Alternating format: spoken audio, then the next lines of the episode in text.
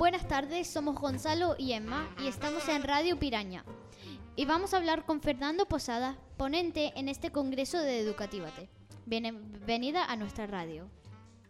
Muchas gracias, la verdad que es un placer estar aquí con todos ustedes en Radio Piraña, compartiendo espacio y tiempo con alumnos tan guays como ustedes.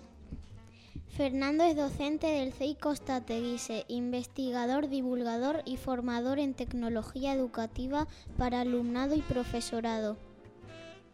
Bueno, la verdad que has dicho muchísimas cosas, ¿eh? Ahí en poco tiempo. Bueno, yo me dedico a dar clase, que es lo mío. Lo que pasa es que de vez en cuando por las tardes pues también hago formación para, profesores y para familias y bueno, ahí ando enredado un poco en esto que algunos dicen que, se llaman las TIC, las tecnologías.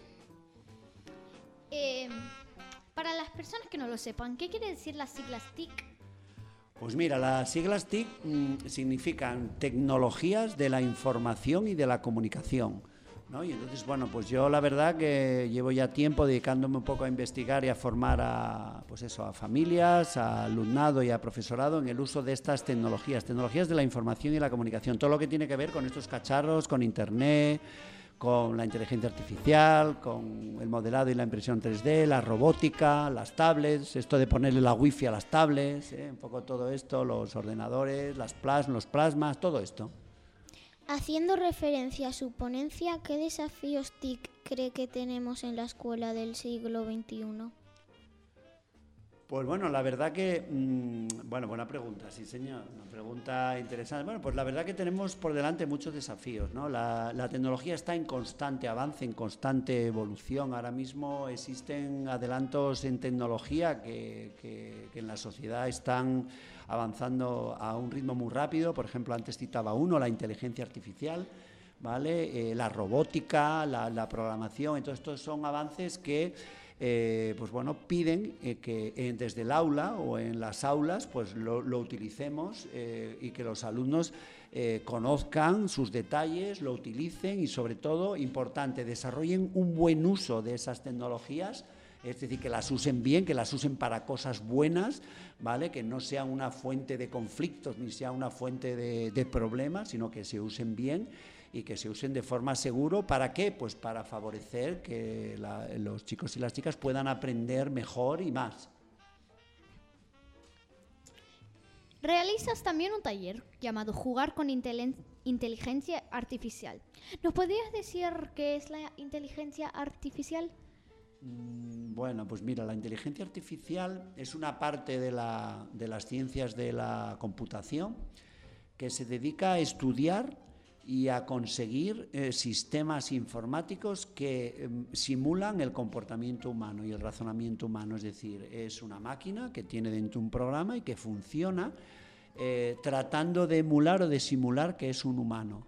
De tal forma que una persona cuando se relaciona con él mediante texto escrito o a través de la voz o otros sistemas, pues mm, es atendido por una máquina que tiene un programa. Realmente no hay un humano detrás, sino que es una máquina que responde. Entonces, bueno, pues ahora mismo hay esto de la inteligencia artificial está en muchos sitios, está en muchos dispositivos, el tipo Alexa o el OK Google o que me imagino que a algunos de vosotros os sonará, pues son sistemas que incorporan la inteligencia artificial para proporcionar servicios para proporcionar información a los humanos, cuando realmente por detrás no hay un humano, hay una máquina que contesta las preguntas que el humano o el cliente le hace. Y entonces, en ese sentido, pues en este taller lo que vemos es cómo los alumnos pueden crear eh, programas de inteligencia artificial capaces de reconocer intenciones en los textos, capaces de reconocer imágenes, programas que son capaces de aprender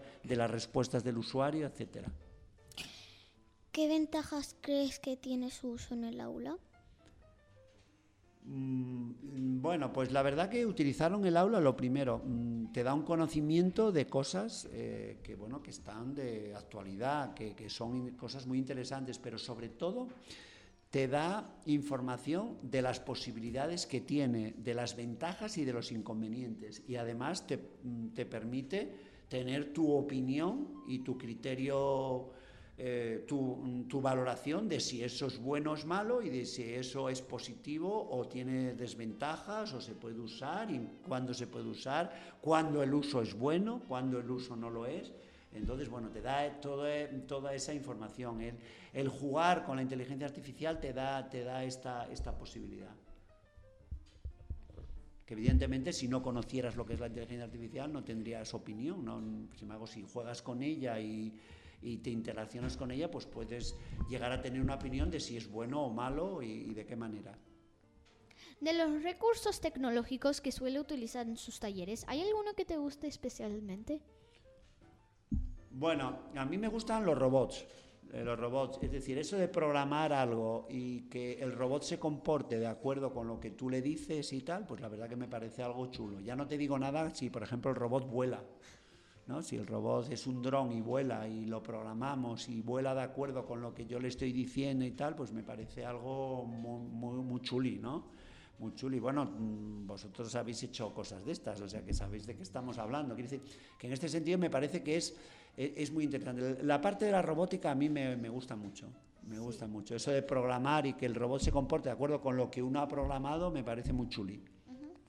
Gracias por acompañarnos en este ratito para nuestra radio. Muy bien, pues nada, muchas gracias a vosotros por invitarme. La verdad que ha sido un placer. Muchas gracias.